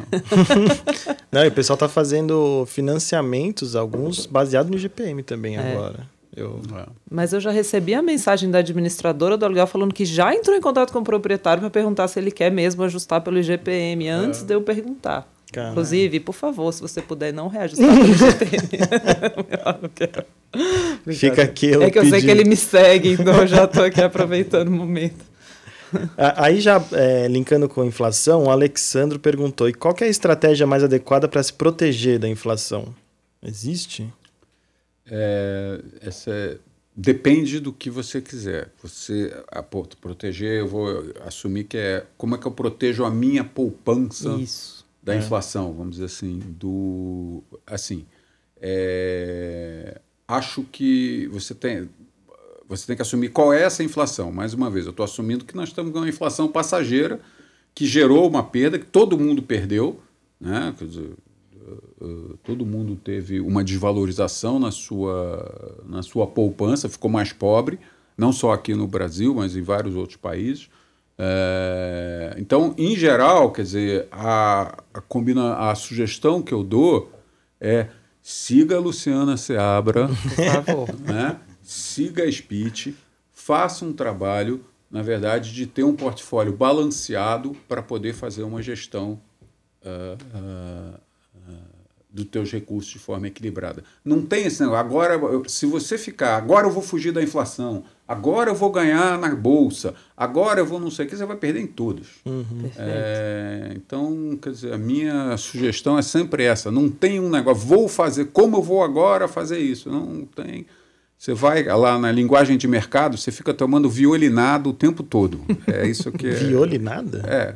É o violino, sabe? Um violino uhum, que só. Uhum. Você vai, aí que você. Ah, aí quando você acha que está lá ah, embaixo, cai. Ah, legal, então, gostei. Então, é, é, o tempo todo. Mas é isso, eu concordo perfeitamente. Até a pergunta que eu fiz sobre a eleição é porque muita gente me pergunta assim: ah, então não é hora de eu tirar todo o meu dinheiro da bolsa, não é hora de eu tirar todo. E ainda mais eu que recomendo fundos de investimento, eu falo: deixa o gestor trabalhar. É, agora com a inflação mesmo, por exemplo, vocês ganharam muito com a inflação. E eu falei isso para os clientes há algum tempo. Pessoal, uma boa forma de se aproveitar a inflação é você estar em bons gestores que operam a inflação. Porque tem gente que simplesmente compra a NTNB para prazo curto para vencer antes do vencimento e acha assim, não, é porque é um título indexado à inflação. E perdi dinheiro. E perdi dinheiro, como assim? É. Porque ela tem um componente ali pré-fixado que oscila ao sabor do mercado, dessa curva de juros. Então, assim, eu acho que operar esse tipo de coisa, para mim, é muito assim, deixa com um especialista, porque e os gestores de multimercados, até o Toros trouxe aqui essa questão do. Ah, às vezes parece que as pessoas estão torcendo para o mercado errar. Eles estão indo muito bem, os bons gestores de multimercados estão indo, alguns muito bem esse ano. Assim, eu acho que deu uma ah. boa protegida na carteira você ter essa diversificação. Por quê? Porque as pessoas acham, ah, tá, ano que vem vai ser um ano ruim para os mercados, então eu devo sair dos mercados. Não, esteja com quem pode operar também vendido, com quem pode operar também curva de juros tomado. Bons gestores. Tem muitos no mercado? Não, não tem, tem poucos. Mas, né, estamos diante de um aqui, então aproveitemos. Infelizmente, o Bilna está fechado agora, né, Toros? Mas fiquem de olho que às vezes ele abre. É. Infelizmente não, tá? Torça para o seu gestor fechar o seu fundo, porque Exatamente. é muito bom para o cotista fundo fechado, né? Responsabilidade do gestor. O Toros podia estar tá aqui querendo captar mais, mais e mais para poder captar e ter mais taxa de administração. E não, um bom gestor responsável ele também fecha, né? Melhor cliente, eu sempre digo isso para o pessoal. Tá? O melhor cliente é o que já está com você. Perfeito. Primeiro é o que a gente tem que cuidar desse. Bonito. Você sabe por que um fundo festa entende isso, Gui? Eu, na é verdade. uma prova oral. não sabia que ia ter um teste agora.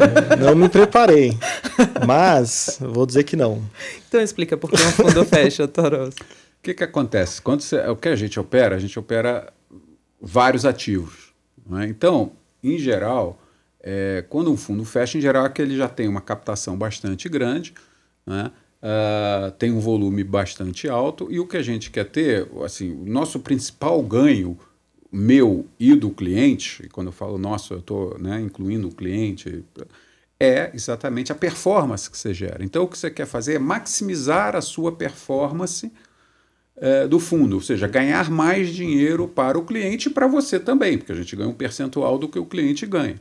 Então, a gente tá, quer ter sempre um tamanho que permita a gente operar com tranquilidade os mercados, de tal forma a conseguir maximizar o retorno. Se você começa a ficar muito grande, você começa eventualmente a tomar muitos riscos, e aí, eventualmente, a tua, a tua carteira não é a carteira, o portfólio ideal é balanceado que você quer ter. Então, é exatamente por isso que você fecha. Você fecha para tendo um tamanho, aí eu estou bem nesse tamanho, aí estou confortável nesse tamanho, posso, aí eu cresço um pouco mais, até porque também tem uma perda vegetativa. Ao longo você fica fechado um ano, as pessoas né, precisam do dinheiro, sacam, vão fazer outra coisa com dinheiro, etc. Aí você tem lá uma perda, aí você pode recompor essa perda reabrindo o fundo. Mas em geral, quer dizer, quando você tem um volume grande, você quer estar sempre fechado para poder maximizar o teu retorno para o cliente que já está. Por isso que eu digo que esse é o cliente mais importante. Dia desses eu fui ao dentista, ele me perguntou assim, mas eu não entendo isso, por que, que os fundos ficam fechando?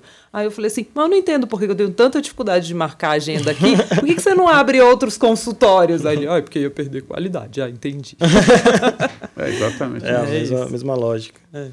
É, bom, tá respondido, né, Lu? Tá respondido. A próxima vez não eu faço. Não foi você, né? Foi ele, mas tudo Eu bem. colei, eu colei, desculpa. É, tem uma pergunta aqui do. Eu não sei exatamente o nome da pessoa, Riquico, eu acho. É, mas é interessante até porque eu também não conheço o conceito, mas ele pergunta: para os próximos anos, caso não ocorra nenhuma reforma, a gente pode entrar em uma dominância fiscal? É um tema do momento, a tal da dominância fiscal. Explica Acho a dominância que é, até legal fiscal. porque eu, eu não, não, conheço. acredito. É, esse é um, é um tema. Deixa eu tentar explicar a dominância fiscal, o que, que vem a ser dominância. O que, que é a dominância fiscal? É algo nunca visto observado, porque nunca ocorreu assim.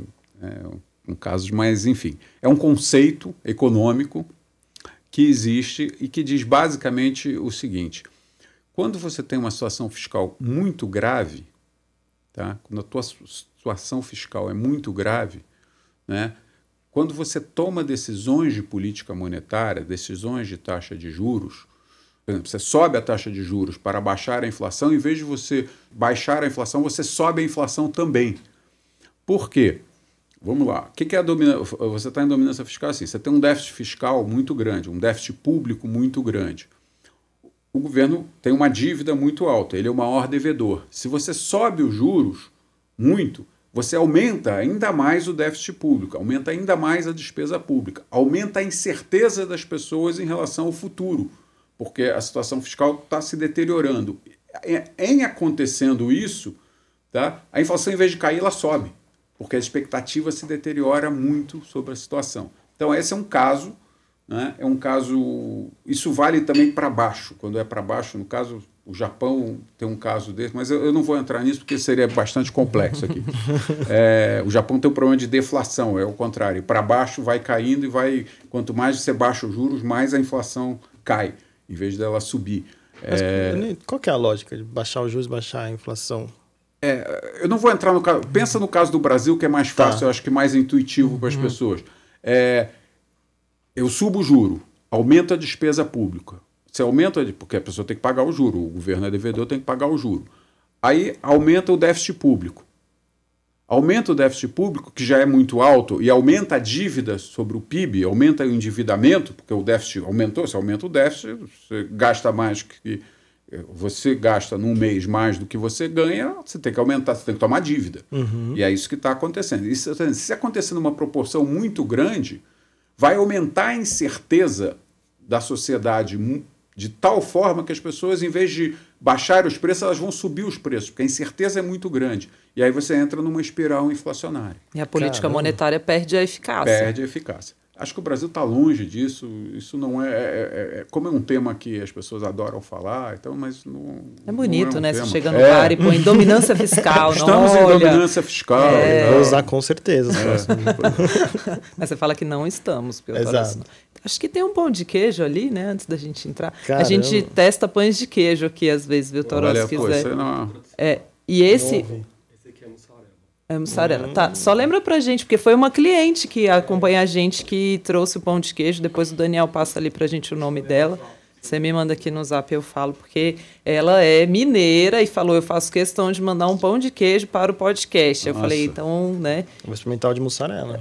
É, e ela trouxe um de mussarela e um outro que é tradicional. Eu vou começar, e... eu vou comer o tradicional, dá Eu licença. vou comer o tradicional também. Vamos lá. Hum, é bom. Hum. Hum. Muito bom. E aí, Lô? A Lu é sommelier de pão de queijo. Tá bem bom esse. É? Uhum. Mineiro, legítimo. Parece da minha mãe. Obrigada. Esse é feito com... Como é que é? O polvilho, esse é maçudo, então é polvilho doce, é isso? A minha mãe fala que é polvilho... Como ela chama isso? Tem um polvilho específico que ela usa. Tipo um polvilho. Polvilho é da roça, assim, não pode ser aquele do supermercado normal. Ela compra em feira. Daniel tá procurando ali. Ah, ah, tá aqui. Chama Trem de Minas Pão de Queijo Caseiro. E é de uma. Trem de Minas. Trem de Minas, bem mineirinho. É, depois eu ponho lá no Instagram também para as pessoas verem. Muito obrigada, viu? Muito gostoso o seu pão de queijo. Pão de queijo. Quem quiser mandar outro também para a gente experimentar. Brincadeira. Adorei, obrigado. É, agora o Rui tá de boca cheia. Uhum. tá meio quente. de mussarela. Tem a última pergunta do Pronto Socorro, que é, eu achei bem interessante, que é pergunta para ele como ele está ganhando dinheiro, porque está meio surpreendente. ele complementou com eu sou o cara eu de pau. Eu sou o cara de pau, é. a pessoa mandou. E acho que também pode, pode juntar com, com a outra que pergunta qual é o ativo que mais contribui para a performance do IBU na Edge STH? É, são posições em taxa de juros, né? Uh, exposições tomadas em taxa de juros. O que, que isso quer dizer? É, são posições em que eu ganho dinheiro se a taxa de juros subir, não se a taxa de juros é, cair. Então, se no país o país sobe a taxa de juros, eu ganho dinheiro. E se o país cai a taxa de juros, eu vou perder dinheiro. Então esse é o risco, esse é o principal risco que o fundo tem. Aí tem diferentes países, diferentes prazos que a gente já falou aqui, tem uma, uma série de coisas que envolve isso, mas grosso modo é isso. Ou seja, a vantagem de você estar num fundo multimercado, a pessoa primeiro perguntou, pô, tá meio estranho, dia, pô, a bolsa tá caindo, é, o juro está subindo, o câmbio está você está ganhando dinheiro, como é que pode isso? Né? Não faz muito sentido. É que a vantagem de estar no fundo de multimercado é isso, porque você tem que procurar oportunidades de mercado é, de acordo com a análise do cenário. O que a gente faz, a gente analisa o cenário de um monte de países, de um monte de situações, etc., e vê qual é a oportunidade. Então, se a gente acha que a bolsa vai cair, a gente fica vendido em bolsa. Né? Você acha que a, a, a, é o juro que vai subir? A gente, é, a gente sempre fala, a gente é mais especialista em política monetária. Portanto, é, o que a gente mais analisa, né? A gente não é muito. A gente opera a bolsa e tal, mas a gente é especialista mesmo em política monetária. Então, se a gente acha que a taxa de juros vai subir, a gente toma essa taxa de juros. Se a gente acha que ela vai cair, a gente dá o dinheiro, dá a taxa de juros, ou seja, a gente fica fixo numa taxa mais alta do que a gente acha que vai estar no futuro. Isso é ficar doado em taxa de juros. Né? E o grande dinheiro que você faz, em geral, é quando você tem uma inflexão, que você consegue antever uma inflexão da taxa de juros. A taxa de juros está subindo e vai começar a cair, ou ela está caindo e vai começar a subir. Se você é capaz de ver, ó, esse fenômeno vai ocorrer, aí é que você ganha o grande dinheiro, quando você tem essa inversão do mercado. É, isso é basicamente o que a gente faz lá. Tá? É, e até assim, ah, normalmente a gente até falou aqui da pessoa que comprou a NTNB pensando, vou comprar a NTNB porque a inflação está alta. Quando a gente vai no Tesouro Direto, a gente só consegue fazer essa posição.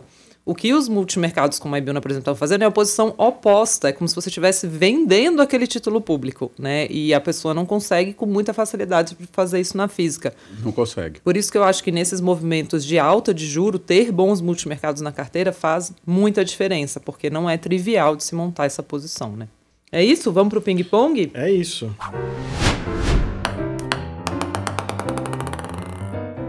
Ping-pong, então, aqui só para o pessoal entender. É, e, e para o Toros também. É uma sessão em que a gente vem com um tema aqui, a gente normalmente joga cinco bolinhas e aí a gente comenta ali a bolinha, para a gente conhecer um pouco mais do Toros. Vamos para a primeira. E aí a gente está encaminhando para o fim. Uma frase, uma frase que você gosta. Essa da frase sempre cai, né? Seu negócio está viciado. e ela é difícil, não é tão fácil é chegar é verdade, numa frase. É verdade. Eu acho que eu tenho que viciar diferente. O eu acho que a, a, frase, a frase do Torosa aqui de hoje é a do câmbio, né? Então, o que, que é aquela resposta para quando a pessoa pergunta sobre eu, o câmbio? Eu acho que essa é uma boa frase. Essa é uma boa, boa frase. Ou vai para cima, ou vai para baixo, ou fica estável. essa é ótima. Eu vou usar no Natal da família. É, mas eu até deixei várias coisas aqui já é, escritas pra gente, quando precisar ter, ter algumas aqui. Não, fala a sua aí, cadê? Não, é porque te, teve uma época até interessante. Eu tive, quando eu tava na faculdade, eu criei um Twitter que chamava Sabedoria Nerd, que eu pegava frases de personagens de literatura, fantasia, essas coisas, e colocava como se fosse uma coisa bonita. Porque na verdade é, né? tem muitas frases muito interessantes. Tem uma frase do Gandalf, do Senhor dos Anéis, que ele fala: Tudo o que temos que decidir é o que fazer com o tempo que nos é dado. Bonito. Olha que bonito. Viu? É só ler Senhor dos Anéis que você vai ter essas frases daí. É muito, muito grande Senhor dos Anéis. Essa é boa. Inspiração. O que te inspira? Em relação. É porque é, é, eu tenho várias inspirações, mas em relação ao quê? É... O que te inspira a trabalhar todos os dias, a gerir recursos? O que te, o que te move, o que te inspira? Não envelhecer. Ah, o que, que não é me inspira? É não é envelhecer, é, envelhecer, assim, o que me inspira é não envelhecer intelectualmente. Ah, mas ah, intelectualmente, né, cada dia melhor, né? É, Essa muito bom. é uma boa. Essa boa. é uma boa. Legal. É estar ativo, né? Mantém a gente é. muito mais jovem, né? Mania. Ah, essa é nova? Essa, essa é boa, essa nunca tinha Uma mania. Mania. Então. Deixa eu pensar aqui. O que, que eu tenho de mania? Olhar sou... a taxa de juros no, é... no celular. é...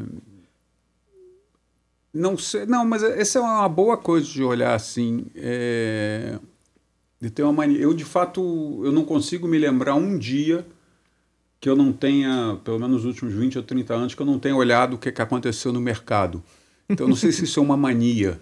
Mas, e, mas eu nem de longe me sinto um workaholic. Eu não sou uhum. um cara workaholic, não sou um cara. Faz mas parte de você. Eu, né? Faz parte do meu dia a dia saber o que está acontecendo no mercado, quais foram as estando em férias, na praia, não sei o que. De fato, eu evito qualquer coisa. Eu odeio essas coisas de ah, vou para um lugar que não tenha internet, não tenha não sei o quê. Nossa, eu odeio também. É, eu não sou um cara que me coisa por isso. Então eu tenho, vamos dizer, uma mania de olhar de fato as tarefas de mercado, o que está ocorrendo no mercado ao longo de um dia, mais de uma vez. Mas não me estressa nem um pouco, eu não sinto falta de ficar nem um pouco. Uhum. Ah, legal. É. Você e tem uma você... mania? Não? Uma mania. Nossa, eu não esperava que você virasse ah, essa pergunta é um para mim. uma prova oral. eu tenho uma mania, deixa eu pensar. Nossa, difícil essa, hein? Eu acho que eu tenho uma que é. Não sei se seria propriamente uma mania, mas eu, eu fico o tempo todo entre o trabalho, à noite, numa hora de lazer, eu gosto muito de é, olhar, pesquisar viagens, lugares para estar. Assim, se você olhar minha lista do Airbnb de casas, é, ela é gigante, casas que eu quero ir no mundo inteiro. Ah, legal. É, e eu. Isso é uma coisa que eu faço por lazer mesmo. Então, às vezes, eu tô numa fila, eu tô esperando alguma coisa, eu fico ali. Eu vou, obviamente, né? não fico só olhando. E você acerta bastante, né, Lucia? É bom, Acerta. Já encontrei algumas casas maravilhosas assim. Hotel também, eventualmente. Eu sou aquela pessoa que. Eu não dou avaliação de nada na internet, eu não comento vídeo de ninguém, mas se você entrar num Booking, num, num TripAdvisor, num, num Airbnb, vai ter um monte de avaliação minha, né? Ah, Airbnb nem todas são públicas, mas algumas são. É, tem várias, porque eu gosto muito de ir, eu gosto de experimentar e eu gosto dessa experiência do novo. Isso me, me, me move muito, de entrar, por exemplo, eu posso ir numa casa fantástica. Eu, às vezes posto os meus stories, uma que eu descobri em Ilha Bela, que é assim, ela é uma obra de arte. É, eu não tenho vontade de ficar voltando nela, porque eu gosto muito do impacto de chegar num lugar novo e olhar e falar, caramba, me surpreenda, né? E eu adoro viajar e tal, então para mim isso virou meio que uma mania. Às vezes eu faço, pego uma casa lá, se você olhar, vai ter uma casa na Grécia, que eu nem sei se eu vou um dia, mas eu gosto ah, mas de. legal, é uma mania legal. De marcá-las. E você? Eu tenho mania de pensar em trocadilhos. Ah, verdade, a gente já ah. percebeu. Toda hora, minha cabeça só fica fazendo isso. A é, gente já é percebeu. É horrível. Mais uma. Qualidade uma qualidade sua, Toros, a última. É, é uma que você falou, é, nos momentos de, de crise, ser capaz de, de ser persistente. Isso foi uma coisa que você aprendeu com o tempo ou isso fez você chegar onde você está? É, eu acho que uma coisa reforça a outra. Uhum, muito bom. Então vamos tá para a última sessão, vamos fechar?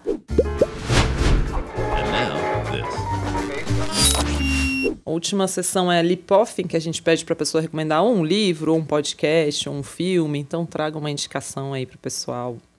Olha, para quem eu, vi pelas perguntas, tem muita gente é, olhando. É, olhando, enfim, mercados, ter um conhecimento e tal, e fazer gestão. Eu, eu tenho grande preocupação com esse, esse é um negócio que é um processo longo, é um negócio muito difícil. Uh, e o que, o que a gente faz, na verdade, o que eu faço, o que a Speech faz, uh, é, é, exatamente fazer gestão de risco. Né? Quer dizer, uhum. A gente gere risco, né? Quer dizer, é o risco com retorno. Quer dizer, a gente busca retorno tendo a melhor é, performance de risco. Então, tem um livro é, que é do, daquele Peter Bernstein, que é o risco, uma história incrível, remarkable, uma incrível história de risco, eu não sei exatamente, uhum. É, que conta a história de como o risco, e é muito interessante, que na verdade é o conceito de risco e como que o mercado financeiro se apropria do conceito de risco, que foi usado em várias outras ciências, não é? Para adaptar ele ao mercado financeiro. Então eu acho, eu acho o livro é, aliás, é muito bem escrito, é um livro espetacular. Tem tradução em português, é Desafio aos Deuses, a fascinante história do é, risco. É, Against the Gods, exatamente. Against the Gods. É, é. Boa, esse é um bom livro mesmo, é, acho que é legal mesmo. E é assim. muito bem escrito, muito uhum. bem escrito, assim, uma leitura fácil, agradável, é legal. muito interessante. Bom. Alguma indicação aí, Gui? Eu ia indicá-lo, o senhor... Não, tô brincando. é, é, que eu tava até nessa conversa toda sobre inflação e tudo que vocês explicaram muito bem. Eu li um livro faz um tempo que... Eu acho economia um assunto muito interessante, apesar de não saber muito. Eu acho muito... Sabe, quando eu tive até na, na MBA, quando explicava que o PIB era uma equação, eu falei, caramba, o PIB é uma equação, tem todo um modelo bonitinho, eu achei muito legal. E eu li esse livro que chama Crash, Uma Breve História da Economia. Não sei se vocês conhecem. Não do Alexandre Verzignácio, não sei se é assim que fala. Uhum. Mas ele explica super rapidamente como que foi a história da economia. Ele começa lá de Roma, explica como que era a inflação, né, na questão da emissão das moedas ali, né, na criação e tudo. Eu acho bem interessante para quem quiser às vezes ter uma, uma noção um pouquinho maior, mas não vai, né, não vai entrar em nada muito profundo, é mais uhum. para dar uma é. pincelada, eu acho legal.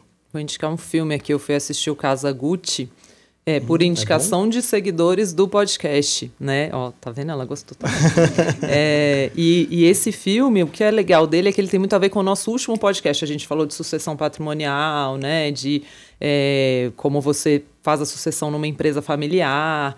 E as próprias pessoas que seguem o podcast falaram: assiste Casa Gucci, tem tudo a ver com o tema do último podcast. Então fica a recomendação aqui. É um filme muito legal de se assistir, que tem tudo a ver com isso, de você planejar a sucessão para depois não ver seus filhos se estapeando e não Lady vou, Gaga não vou tá dar bem? spoiler. Ah, tá bem no filme? Eu, eu achei, eu fiquei um pouco, me deu um pouco de conflito que eu ficava olhando para ela e vendo a Lady Gaga, entendeu? e eu não conseguia ver a personagem do filme, mas em um certo momento eu consegui transformá-la na personagem do filme. Achei que ela tá muito bem. Você achou que ela tá bem? Achou que ela tá bem também. Então, eu quero estamos de assistir acordo. esse filme. Bem bom esse filme. Bom, muito obrigada, Torós. Foi muito bom Muito te obrigado, ter aqui prazer estar aqui. Mais uma vez assim uma aula de política monetária, de inflação, né? A gente ter aí alguma noção do que vem pela frente. Torosa acerta muito, né? A equipe da Biona acerta muito. Fiquem de olho que o Biona Red STH de fato está fechado, mas ele abre aí de vez em quando, né? Como o próprio Toros disse, acaba tendo um movimento do fundo natural quando ele está fechado em alguns momentos.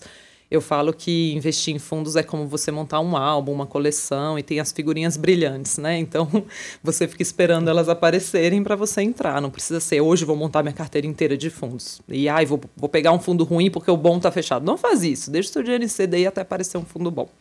É isso. Muito obrigada. Bom fim de ano para você, Toros. Você também, vocês também. Muito sucesso na Speech. Acho que né, todo já, já nesses dois anos né, que a casa tem, de fato, é, contribuiu muito para o processo de formação né, e de educação financeira no país. Eu, de fato, fico muito contente com esse trabalho, que, na verdade, é um complemento do, do trabalho que eu faço. Né? É, é um prazer sempre estar aqui conversando com vocês. Ai, muito obrigada, Toros. Com esse elogio, não vou nem dormir. obrigada, pessoal. Obrigada a você que acompanhou o Bilhões no Divã. A gente se encontra no próximo episódio. Tchau, tchau. Até mais. Tchau, tchau.